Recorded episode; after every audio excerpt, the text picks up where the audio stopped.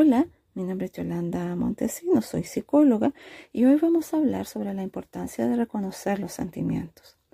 Aquí hay que decir que en la crianza respetuosa es fundamental generar una comunicación fluida, amorosa, de confianza y de respeto con los niños. Para ello, expresar sentimientos de manera honesta y coherente es fundamental. Y lo primero que debemos hacer es reconocer lo que sentimos, lo que se llama identificar sentimientos. Los niños aprenden a identificar sentimientos y a colocarles luego un nombre para poder expresarlos. La pregunta sería entonces, ¿cómo aprenden a hacer esto? Bueno, una de las fuentes de aprendizaje son los adultos que los cuidan y que actúan como modelos. Y aquí se viene la segunda pregunta. Nosotros como adultos, ¿somos capaces de identificar nuestros propios sentimientos para ser modelos de los niños?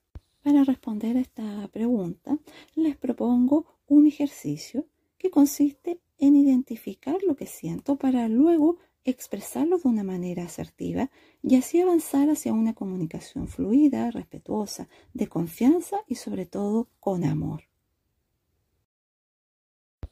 Hola, mi nombre es Yolanda Montesino, soy psicóloga y hoy vamos a hablar sobre la importancia de reconocer los sentimientos.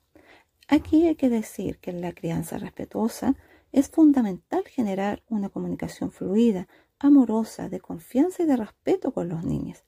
Para ello, expresar sentimientos de manera honesta y coherente es fundamental. Y lo primero que debemos hacer es reconocer lo que sentimos, lo que se llama identificar sentimientos.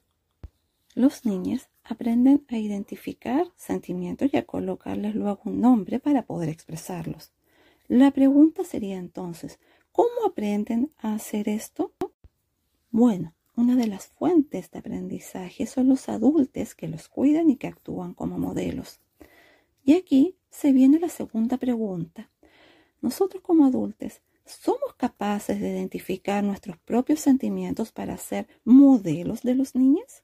Para responder a esta pregunta, les propongo un ejercicio que consiste en identificar lo que siento para luego expresarlo de una manera asertiva y así avanzar hacia una comunicación fluida, respetuosa, de confianza y sobre todo con amor.